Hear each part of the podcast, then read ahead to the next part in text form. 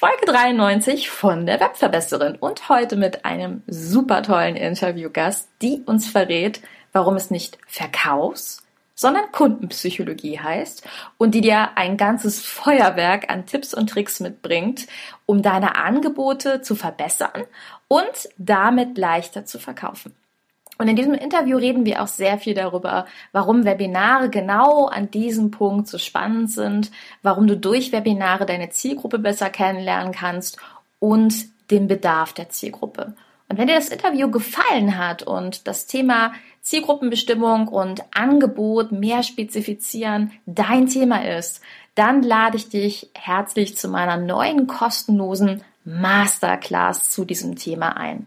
Dort lernst du Stück für Stück in fünf ganz unterhaltsamen Videolektionen, welche Fehler du beim Business Start unbedingt vermeiden solltest, wie du Ängste sofort in den Griff bekommst und natürlich, wie du die passende Zielgruppe für dich findest, herausbekommst, welche Themen deine Zielgruppe interessiert, welche Produkte du erfolgreich verkaufen kannst und auch wie du dich von dem Thema, oh, das machen schon so viele, frei machen kannst. Also fühl dich herzlich eingeladen, bei diesem kostenlosen Online-Training mitzumachen. Den Link gibt es in den Show Notes oder wenn du auf webverbesseren.de gehst, direkt auf der Startseite. Das Training heißt Sichtbarkeit mit Webinar. So, und nun geht es los mit dem Interview zum Thema Kundenpsychologie. Viel Spaß, los geht's!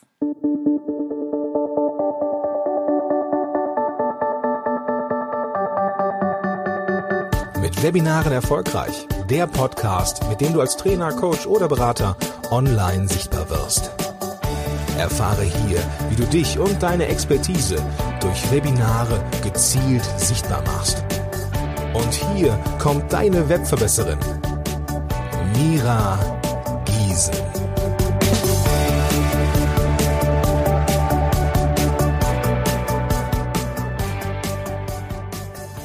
Ihr Lieben, schön, dass ihr wieder eingeschaltet habt. Und heute habe ich wieder einen spannenden Interviewgast an meiner Seite. Und zwar die Barbara Lampe, ihres Zeichens Verhaltensmathematikerin. Barbara, schön, dass du da bist. Richtig. Herzlich willkommen. Barbara, magst du mal erklären, was steckt hinter Verhaltensmathematikerin? Wer bist du? Was machst du? Okay, was steckt dahinter? Ähm, man muss eigentlich beide Teile zusammenfassen. Also es gibt eine Firma, die heißt Empathic Business und es gibt meine Jobbeschreibung, die sich da Verhaltensmathematikerin nennt. Ähm, und zwei Teile fangen, passen deswegen zusammen. Ich habe mal ursprünglich Mathe, Finanzwissenschaften und Psychologie studiert. Also das ist so der eigentliche Background, aus dem ich komme. Und ähm, das Ganze führte dann in ein Leben in die Finanzwelt hinein. Und irgendwann war das aber so, nee, das ist ja irgendwie ganz spannend und irgendwie Finanzmarkt ja auch ganz schön, aber ich bin ja jetzt nicht freiwillig gelandet. Was mich interessiert, ist menschliches Verhalten. Nicht die Motivationsseite, sondern wirklich echtes Verhalten. Und das Spannende am Verhalten ist, dass wir auf der, wenn wir Verhalten betrachten, sind Menschen komplex, aber nicht individuell. Unser Verhalten ist extrem ähnlich und sehr gleich. Und wenn wir Komplexität, dafür gibt es eine Wissenschaft, die nennt sich Mathematik.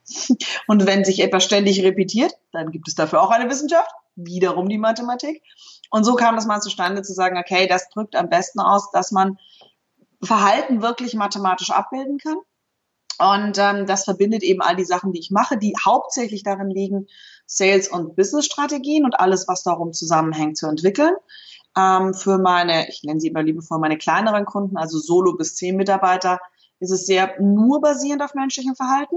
Und je größer das Unternehmen wird, umso mehr fließt die wissenschaftliche, die Data Science mit ein. Also alles, was an Daten ist. Auch kleine haben immer mehr Daten, aber das hat was wirklich mit zu dem, wie viel Daten man hat, nicht mit der Ursprung, aber die meisten großen Unternehmen haben das. Und das ist eben die Idee dahinter. Am Ende des Tages geht es um, wenn ich viel über Menschen verstehe, deswegen auch empathic, ähm, kann ich daraus sehr viele Schlüsse ziehen und das führt eben zu wirtschaftlichem Erfolg. Und das ist mein Hauptjob. Hm. Das war so schön, ähm, als ich Barbara angefragt hatte für das ähm, Interview, da habe ich gefragt, Mensch, Barbara, können wir nicht ein Interview über Verkaufspsychologie machen?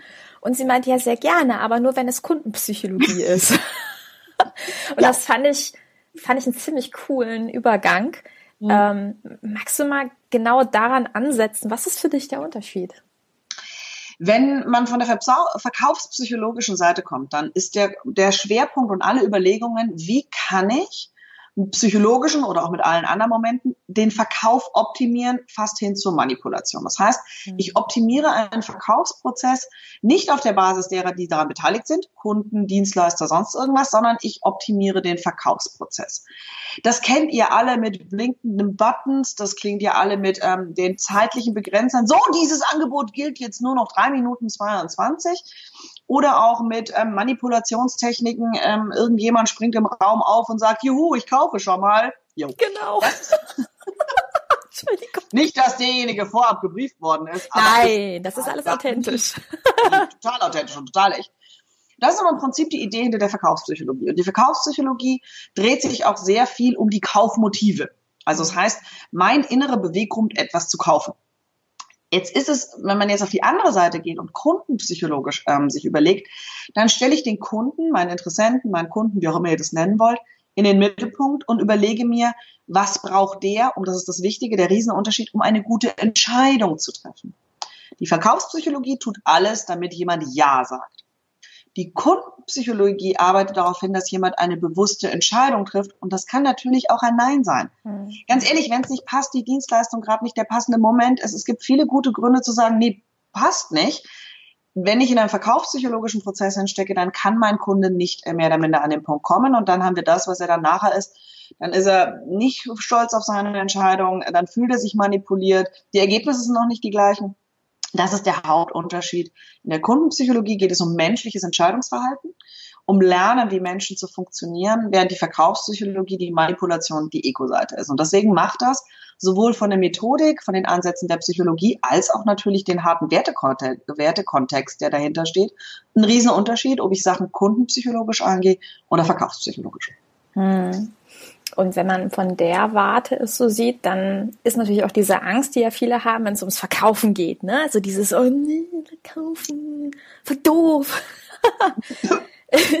ähm, kann man tatsächlich von einer völlig neuen Seite im Grunde sich angucken, ne? weil es nicht ums Manipulieren geht, sondern darum geht, wie du schon sagst, sich empathisch in den Kunden hineinzuversetzen und zu führen.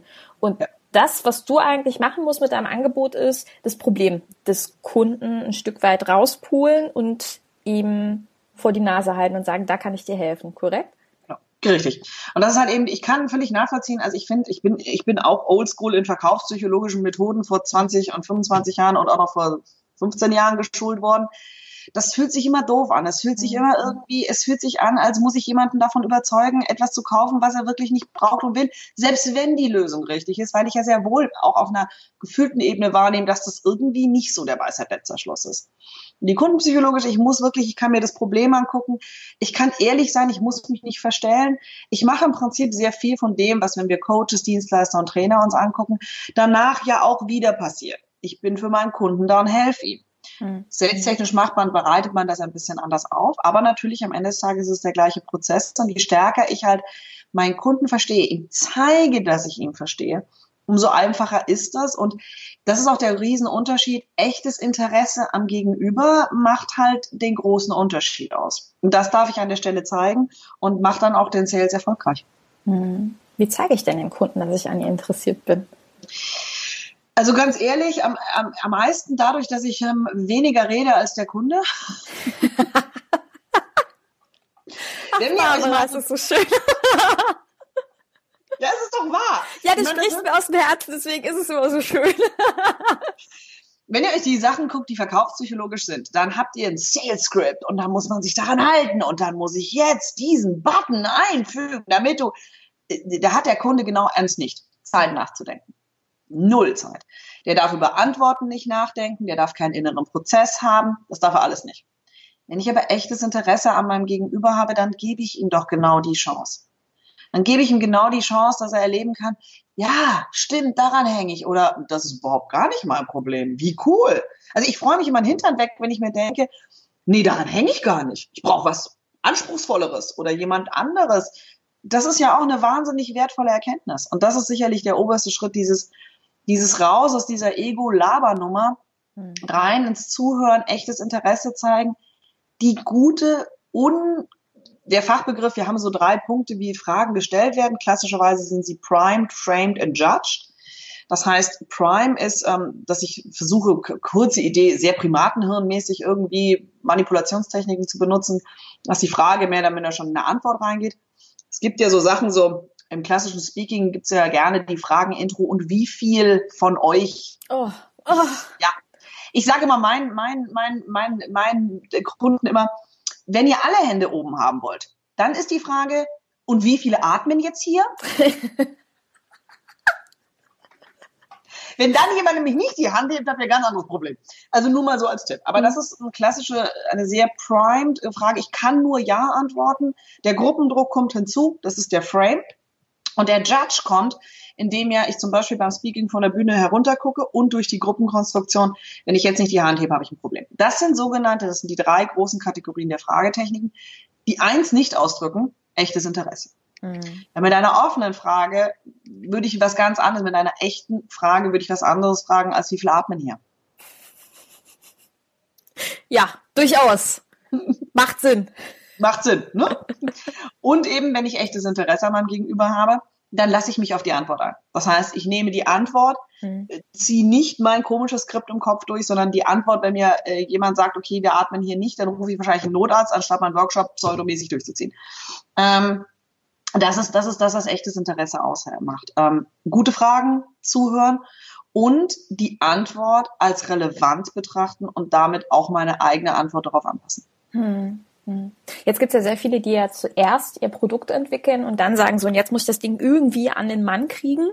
Ähm, so, und jetzt kommt die Gießen um die Ecke und sagt, naja, wie wär's denn, wenn ihr vorher mit Webinaren mal so ein bisschen eure Community aufbaut, eure Community besser kennenlernt und erstmal schaut, wo der Schmerzpunkt tatsächlich liegt. Ähm, du nickst, das sehen natürlich jetzt, oder? Ich nicke. Sehen die Hörer gerade nicht, aber sie nickt. ähm, hast du einen Tipp? Was, was würdest du Webinarteilnehmer in so einem Fall fragen, wenn ich jetzt quasi noch so in dieser Sherlock Holmes ähm, Situation mich befinde und sage, boah, irgendwie muss ich den berühmten Schmerzpunkt meiner Zielgruppe, muss ich immer die Schmerzen eruieren? Wie, wie gehe ich da am besten ran? Okay. Ähm, es gibt nichts Wichtigeres als testen, bevor ich ein Produkt entwickle. Die meist, das meiste Geld wird verbrannt, indem ich ein Produkt entwickle, was danach keiner kauft. Mhm. Das sind bei großen Unternehmen zwei bis dreistellige Millionenbeträge. Und mhm. bei uns kleine, das ist Zeit, Geld und das läppert sich extrem. Wenn man sich mal auf die zusammenrechnet, was man verbrannt hat, ein Produkt zu entwickeln, was nachher keiner kauft, deswegen tun wir das selten. Ja. Ähm, die wichtigste Frage ist, muss ich immer über den Schmerz gehen? Jein. Natürlich ist eine bestimmte, ein Problembewusstsein muss da sein. Das muss nicht unbedingt ein Schmerz sein. Ich mhm. rede immer gern vom Problembewusstsein. Mhm. Und das ist auch das Wichtigste, was ich herausfinden muss.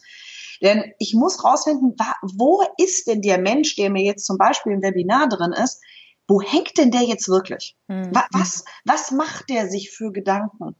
Ist der dann da jetzt wirklich an dem Punkt? Ähm, mein Beispiel, in dem ich immer arbeite, ist, ähm, gebt, und das kann man wirklich als Frage stellen, stellt euch vor, es ist abends, ihr sitzt an einem Küchentisch, eure Interessenten sitzen an einem Küchentisch, gucken in die Teetasse, ins Wasserglas oder ins Weinglas rein. Was für Gedanken haben die? Um was dreht es sich da? Was sind die immer wiederkehrenden Gedanken? Das ist ein guter Eindruck über dessen, wo man sagen kann, okay, in diese Richtung geht es. Hm? Das muss auch nicht mal ein Schmerz sein, weil meine wiederkehrenden Gedanken können ja auch nur mein Gedankenkarussell sein und noch lange nicht, dass es richtig wehtut. Ja. Und ähm, eben einfach zu fragen, was ich unterscheide mal zwei Dinge und das ist immer die Fragen, gebe ich auch gerne immer an. Was ist eure Hürde und was ist euer Puzzlestein? Man muss verstehen, die Hürde ist das, woran ich hänge. Das ist die Frage, woran hängt ihr gerade? Und der Puzzlestein ist, was fehlt euch? Hm. Und das sind klassische Fragen, die sind eben genau offen, unprimed ähm, da ist nämlich keine Schlussfolgerung drin, weil ich hab, ich stelle nicht äh, die Frage, ist deine größte Hürde, dass du zu wenig Umsatz machst? Oder ich stelle auch nicht den Puzzlestein, lass mich raten, dir fehlt mein Produkt, sondern ich stelle wirklich die Frage, was ist die Hürde? Woran hängst du gerade? Mhm. Und was ist der Puzzlestein? Kannst du wahrnehmen, was dir fehlt? Und wenn jemand, wenn ihr Interessenten oder Kunden habt, eben zum Beispiel im Webinar haben wir eher Interessenten drin, die sagen, ja, mir fehlt was, dann kann ich mit der Antwort was fehlt mir, was anfangen? Und das sind so die Fragen, wo ich sehr genau rausfinden kann, woran hängen sie und was fehlt ihnen. Und meistens kommt man dann so aus der Expertenposition, dann stellt man, okay, sie hängen daran und was sie glauben, was ihnen fehlt, ist die falsche Schlussfolgerung. Und damit habe ich einen ganzen Raum geöffnet und ihnen auch zu erklären, zum Beispiel, das, was du glaubst, was dir fehlt, ist die völlig falsche Schlussfolgerung. Und schon kann ich in einen Dialog eingehen. Die Kunst, ich sage aber, die meisten vergessen immer das Conversion, das berühmte neudeutsche Wort, mit dem wir alle um uns schmeißen, eigentlich mehr nach Konversation klingt. Da kommt es übrigens mhm. witzigerweise eigentlich sogar her. Ähm, die Kunst ist eine Konversation und die meisten von uns haben die Kunst der Konversation A nie gelernt oder B verlernt. Und das ist genau dieser Gag dahinter. Wenn ich diese Fragen stelle, also woran hängst du? Was fehlt dir? Dann habe ich einen extrem guten Hinweis, wo ich meine Produktentwicklung hintragen kann. Mhm. Okay, also Step 1 sozusagen auch erstmal ein, ein wirklich nicht ähm, anzusetzen beim Verkauf selber, sondern Step 1 ist tatsächlich, geh auf die Reise, geh auf die Forschung, frag nach, was ist ja auch der Ziel, äh, der, der, der Schmerzpunkt deiner, deiner Zielgruppe. Mm, wenn ich dann mein Produkt habe und dann ja. sage, okay, ich möchte jetzt in diesen Verkaufsprozess gehen, was ist dann, was würdest du demjenigen raten, wenn derjenige sagt, so, ich muss das Ding jetzt irgendwie an den Mann kriegen, ich hasse verkaufen? Weiß Barbara, ich hasse verkaufen. Wenn das jemand zu dir sagt und hat schon diese leichte Panik in den Augen, was, was sagst du zu demjenigen? Ich gucke dann meistens immer erst ganz lang und denke mir, hm, wo fangen wir denn jetzt an? Beim Hass oder beim Verkaufen? ja, ja, ja, ja, ja, ja. Also grundsätzlich, erste Regel. Wenn ihr das Produkt, äh, sagen wir mal, zu 30 Prozent fertig habt, ist das der späteste Zeitpunkt, wo ihr anfangen solltet, in den Verkaufsprozess einzusteigen. Ja. Ähm, am liebsten in meiner Welt ist ein, ein Testingfeld, ein, ein Webinar schon Teil des Verkaufsprozesses. Ähm, weil ich daraus schon mal eine ganze Rückschlussfolgerung ziehe, verfolge ich das Projekt überhaupt? Was braucht es die nachher, damit sie zum Kunden werden? Ja. Meistens ist leider diese Welt nicht so, dass es mehr so Wunschkonzert. Wenn zu mir jemand sagt, ich hasse Verkaufen, dann frage ich mich immer, warum bist du, also ich frage das auch die Menschen, warum bist du dann angetreten, die Menschheit da draußen besser zu machen? Ja. Ähm, die höchste Hürde, und das ist immer etwas, was die Leute ganz ungern hören, ich hasse Verkaufen, heißt, dann solltest du dein Ego mal da lassen, wo es hingehört, nämlich in den Keller, weil beim Verkauf geht es nicht um dich. Es geht beim Verkaufen darum, um andere. Und wenn mir jemand wirklich, da kann ich, ich kann dann jetzt, da müssten wir jetzt ganz viel biepen, weil da werde ich ja kein so richtig drüber aufregen und dann merkt man auch so, aus welchem Haushalt ich komme. Ähm, richtig viele Schimpfwörter. Also, die größte Herausforderung, wenn mir jemand sagt, ich hasse verkaufen, dann ist er entweder völlig im falschen Job. Das kann sein. Wenn man angestellt ist, kann das eine ganz andere Grundlage sein. Aber alter Schwede, wenn ihr euch selbstständig gemacht habt, unternehmerisch tätig seid und ihr hasst verkaufen, dann habt ihr ein Ego-Problem. Mhm. Dann geht bitte zu diesen großen Bullshit-Bingo-Namen, die euch erklären, wie Hardselling funktioniert, aber ruft mich um Gottes Willen nicht an. Entschuldigung. Don't call me. Ja, aber ich glaube, es ist tatsächlich so, wie du sagst. Ähm, ich glaube, ein erster Schritt ist tatsächlich, wenn man in der Produktentwicklung auch währenddessen merkt, wow, hier löse ich wirklich was, hier mache ich was, ich glaube, dann hat man doch relativ schnell dieses Gefühl von krass, ich kann hier wirklich was tun, ich kann hier was lösen. Also ähm, ich bin mir ziemlich sicher, viele von euch, die jetzt gerade zuhören, die, die kennen dieses kribbelnde Gefühl von geil. Dieses, du fühlst dich an der richtigen Stelle. Und ich glaube, mit dem Gefühl darf man dann auch in den Verkaufsteil tatsächlich gehen. Sollte man auch. Ähm, mhm. Wenn nichts hilft, hilft Begeisterung. Mhm. Also es ist einfach so. Begeisterung ist wie Trauer eines der ansteckendsten Gefühle. Und wenn ich mit Begeisterung, ich sage meinen Kunden immer, haltet mir die Brandrede. Mhm. Und wenn ich meine Brandrede auf mein Produkt gehalten habe, ganz ehrlich, dann sagt jeder, I love sales, es ist so cool. das ist halt der Gag, Begeisterung zieht. Und wenn du hinter Begeisterung hinter deinem Produkt schießt, dann hast du im Prinzip schon ganz viel gewonnen. Mhm. Heißt das schon, dass du weißt, wie es funktioniert und dass dein Sales Selbstvertrauen schon an der Stelle ist, dass du es völlig umsetzen kannst? Nicht unbedingt. Aber das heißt nicht, ich hasse Verkauf, sondern es ist die klare Analyse, ich will das nicht so machen wie die oder ich weiß wirklich nicht, wie es geht und ich merke, ich komme immer wieder so an innere Punkte, wo ich mich selbst sabotiere. Ja, das ist die, das ist das berühmt-berüchtigte Verkaufs-, Vertriebs-, Sales-, Selbstvertrauen. Und das andere ist das Wissen darüber, dass ich natürlich auch wissen, muss, äh, wissen muss, wie es geht. Aber das ist was anderes, als ich hasse verkaufen. Mhm. Ähm, weil wenn ich an dem Punkt bin, dass ich hinter Begeisterung und echten Elan hinter meinem Produkt stehen kann, dann, ähm, dann verkauft sich das auch. Dazu gibt es sogar Studien, ja, ganz Sinn, also da merkt man so ab und zu wird's, kann man mit mir äh, nur über Studien diskutieren, mein Data Science Hintergrund. Ich habe da nicht umsonst den einen oder anderen Lehrauftrag. Ähm, kommt dann so durchgeplumpst. Es gibt Studien, dass die Menschen wahrnehmen, ähm, wenn sie in Sales-Trainings waren oder Vertriebstrainings waren, die nur auf Körpersprache und Manipulationstechniken ausgelegt sind, dass der, derjenige, der dann besailed wird, das wahrnimmt und deswegen entweder härter um Preise verhandelt, es nicht den Auftrag gibt, aber jeder nimmt es wahr. Mhm. Das heißt, diese Techniken, verkaufspsychologischen Techniken, sind sogar, weswegen sie langfristig nicht funktionieren, genau das Verkaufsverhinderer, Preisdiskussionsöffner, Einwandbehandlungen. Hier ist immer der Gag, wenn, wenn Kunden von mir weggehen und sagen so, wir haben gar keine Einwandbehandlung, macht ihr so, das brauche ich ja nicht. Wenn ich meinen Job vorher gemacht habe, werden wir nicht über Einwände reden Ja. Also das ist der große Unterschied. Und ja, da wird, das ist halt, ähm, man darf aber nicht vergessen, wo das Ganze hergekommen ist und ähm, hm. das ist einfach mal so. Hm. Das heißt, diese ganzen Tricksereien, vor der sich äh, sehr viele auch fürchten, dieses Thema, ich muss ähm, super, super, super günstig sein oder ich muss vorher einen Fantasiepreis anbieten und den, den Fantasiepreis dann auf einen Euro absenken. Was fällt mir noch ein? Ähm, Boni. Immer mindestens drei Angebote, der gelbe Button mit Stimmt, sehr gut, ja. Oder auch äh, ein riesen Boni-Paket, was aus meiner Sichtweise überhaupt nicht für den Kunden zu schaffen ist, äh, mit dem er noch in einem halben Jahr zu tun hat. All diese Dinge oder äh, natürlich auch Scarcity, ganz wichtig. Also dieses Angebot ist maximal noch drei Minuten, wie du sagst, dann lass ich schon den ersten aufstehen. Das ist dann ja gar nicht nötig. Nein! Na, sowas. Sowas aber auch. Das heißt nicht, dass diese Methoden nicht funktionieren und man die nicht auch wohl dosiert einsetzen ja. kann. Wenn ich drei verschiedene Produkte habe, dann entsteht natürlich ein Effekt, dass ich die drei Produkte miteinander vergleichen kann. Natürlich, völlig in Ordnung. Ich habe auch Produkte, die finden nur zweimal im Jahr, da, da gibt es ein Datum. Ich meine, sorry, wenn der Workshop nächsten Freitag stattfindet, kann ich dir nicht sagen. Kannst du auch noch übermorgen buchen, wenn dann Sonntag ist. Also das ist, man muss da auch immer, der berühmt-berüchtigte Menschenverstand hilft auch. Ja. Ähm, und natürlich kann das dann ein bisschen verkaufsfördernd sein, wenn man halt sagt, so du, ähm, sorry, Workshop findet dann übrigens statt, wie sieht's aus? Mhm. Ähm, das sind, aber der, an der Stelle ist Kontext wirklich richtig, richtig relevant. Ich kann das im Kontext verwenden und dann würde sicherlich mein Verkaufsprozess meine, dann ist es aber ein Dienst an meinem Kunden und nicht eine Manipulationstechnik an meinem Kunden. Und das ist ein riesen Unterschied. Und man muss auch ehrlich sagen, dass diese kurzfristigen Dinge, der Kunde ist nicht doof. Ähm, der wird auch schon tausendmal in diese Sachen reingefallen sein. Ähm, äh, jeder wird schon schlechte Sales-Erfahrungen gemacht haben. Ähm, und irgendwann sprechen sich solche Sachen auch immer rum und es sind auch immer kurzfristige Geschäftsmodelle. Also es ist jetzt nicht unbedingt, klar kann man Sachen davon gut nutzen, aber wie gesagt, Kontext ist entscheidend. Und mhm. innerhalb des Kontextes sind da schöne Varianten, wenn es auch eine reale Begründung gibt. Also ich, ich habe auch Sachen, die sind rabattiert. Ähm, äh, dann steht das da ganz explizit. Punkt. Ähm, und dafür gibt es eine saubere Begründung. Haken dran.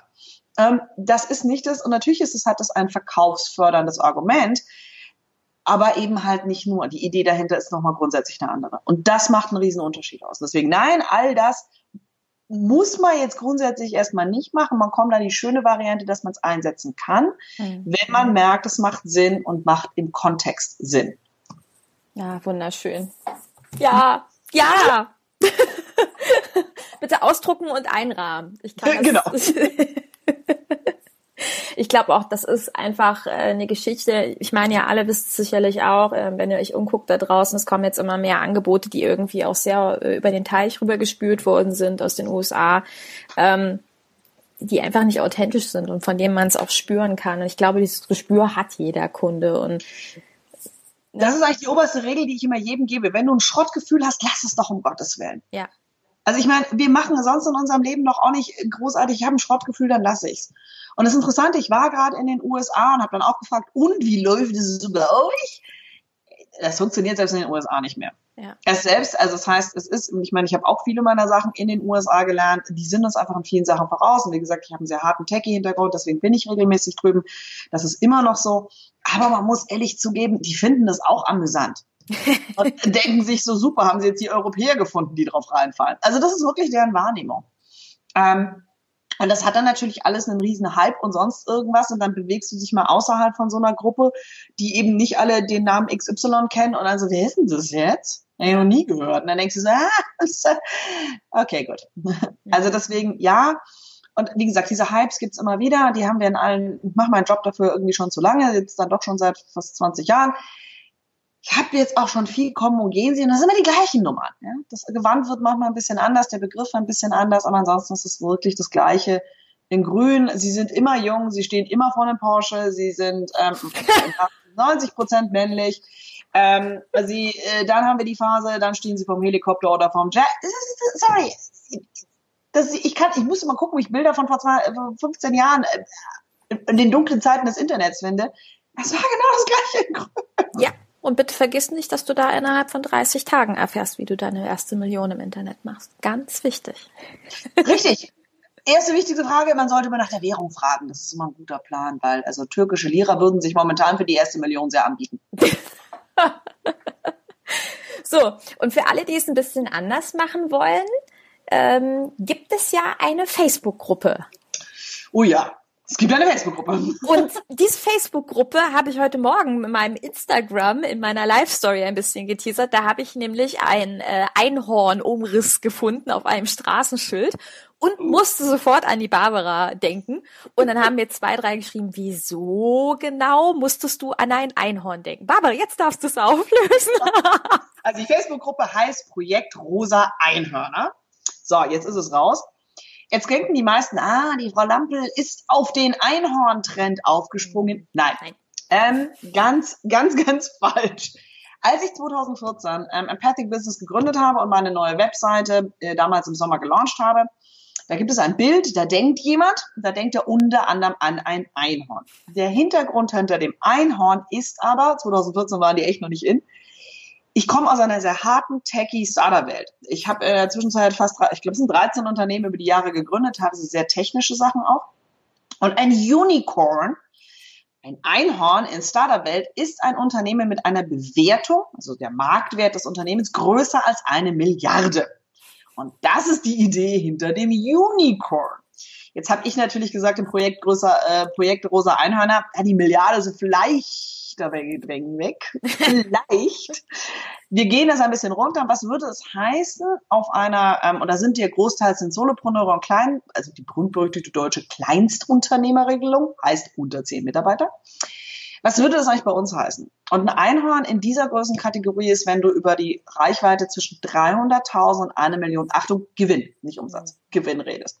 Und so ist es zustande gekommen, dass die Leute mich mit Einhorn assoziieren, weil ich sozusagen die Idee gehabt habe, naja, vielleicht schafft es ja jemand mit einer Milliardenbewertung, will ich ja nicht außen vor halten. Ich fände es großartig, wenn ein Einhorn mal eine Milliardenbewertung hätte. Ich war also Proud Mama Bär.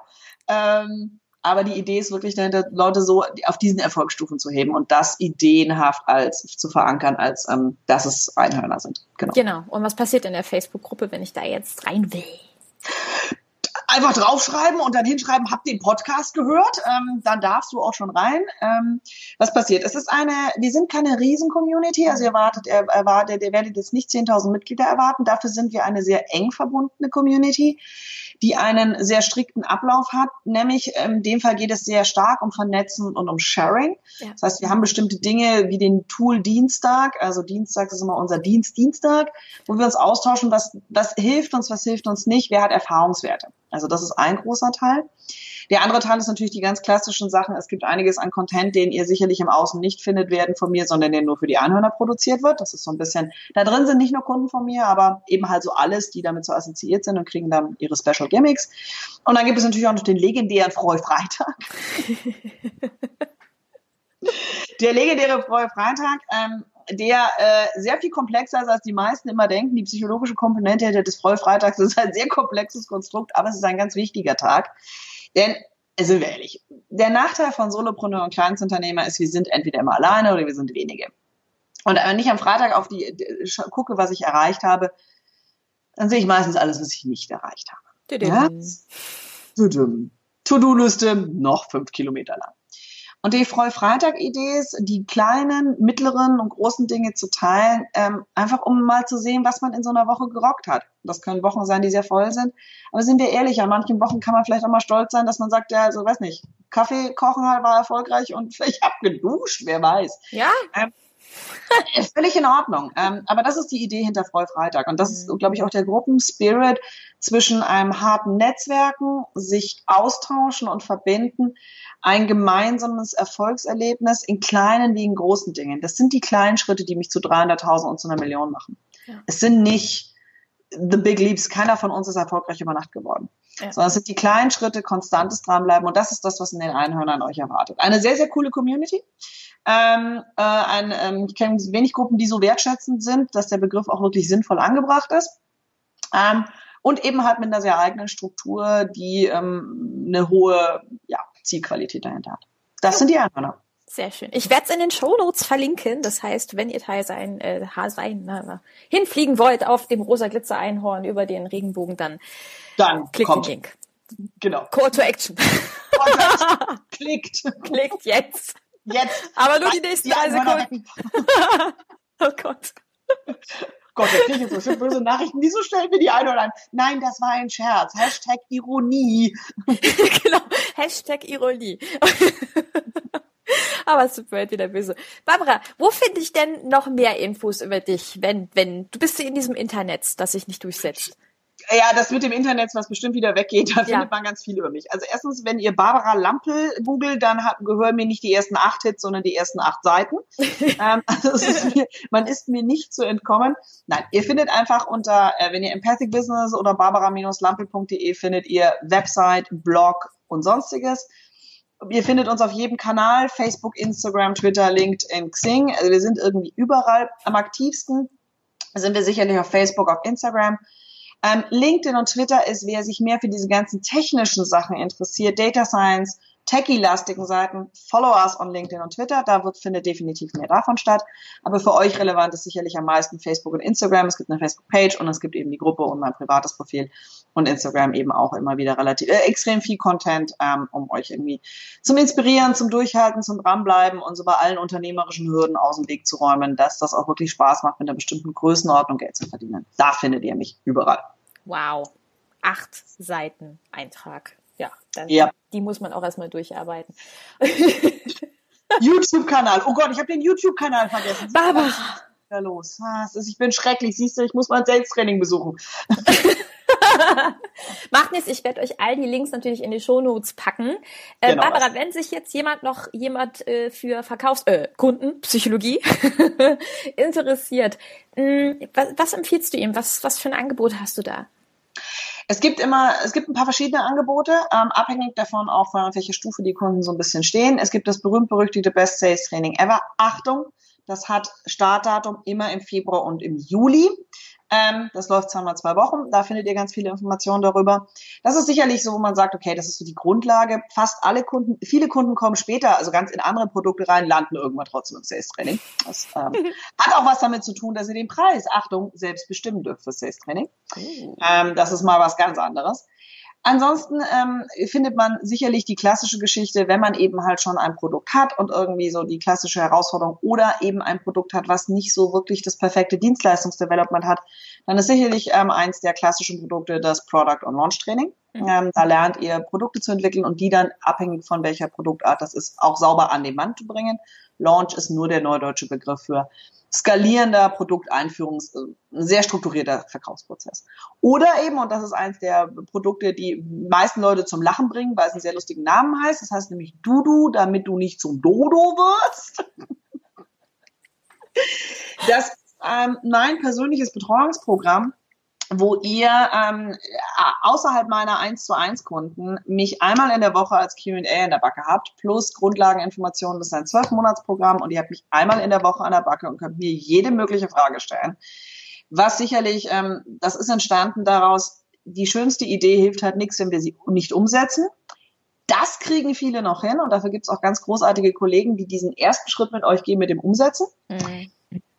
Und mein Job fängt dann an beim Dranbleiben und beim Optimieren. Das ist eigentlich, wo ich immer sage, so ähm, die ersten Schritte gibt's wunderbare, auch du machst ja auch ganz viel Grundlagenarbeit, so dieses, diese ersten richtigen Sachen. Mein Job fängt meistens ein Stückchen später an, wo man sagt, so jetzt dranbleiben, optimieren, größere Scales. Wie gesagt, ja. die Idee soll sein, sechsstellig, 300.000 die Millionen Gewinn, langfristig, ja. Ich kann nicht über Nacht. Keine Chance. Ach, hm. Das geht schon. Wenn du davor mit 990.000 kommst, kriege ich das hin mit der Übernacht. Okay. Okay, dann bin ich da, Alsi. Aber dieses, äh, so das Verständnis zu haben, das. Und ansonsten gibt's einiges an so Specials, wenn man eben sagt, so, okay, ich möchte eben mehr so die Speaking-Geschichten, solche Sachen. Wir haben einiges immer an so Spezial-Workshops, auch wirklich ganz oldschool, nicht nur so im Internet, sondern so richtig so mit physischer Veranstaltung. Mit anfassen. mit anfassen und knuddeln äh, in Köln. Ja. Das ist dann einfach, wo man sagt, so, wenn man sehr spezifisch schon der Idee hat, okay, ich rede zum Beispiel extrem viel und möchte, dass daraus einfach bessere Verkäufe entstehen. Also jetzt nicht die Top-Speaker werden, sondern ja. einen guten Vortrag halten, um daraus Umsatz zu machen. Dafür haben wir einiges an Spezialangeboten im Angebot. Ähm, großen Portfolio. Findet ihr aber alles ähm, sehr sauber und strukturiert auf Website und Co., so dass ihr durchklicken könnt und äh, guckt mal, wo was für euch so ähm, an der Idee ist. Idee ist, wie gesagt, immer, alles basiert auf menschlichem Verhalten, immer von der kundenpsychologischen Seite, ja. ähm, einfach um auch einen bestimmten Wertekontext auszudrücken.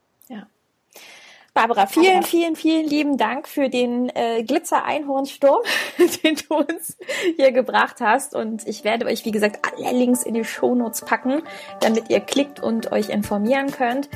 Bis ganz bald, Barbara. Dankeschön. Vielen lieben Dank. Bis bald. Ciao. Ciao.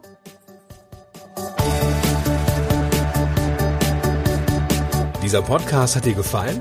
Dann verbessere auch du das Web und unterstütze diesen Podcast mit deiner 5-Sterne-Bewertung auf iTunes. Und für mehr Informationen besuche www.webverbesseren.de. Bis zum nächsten Mal.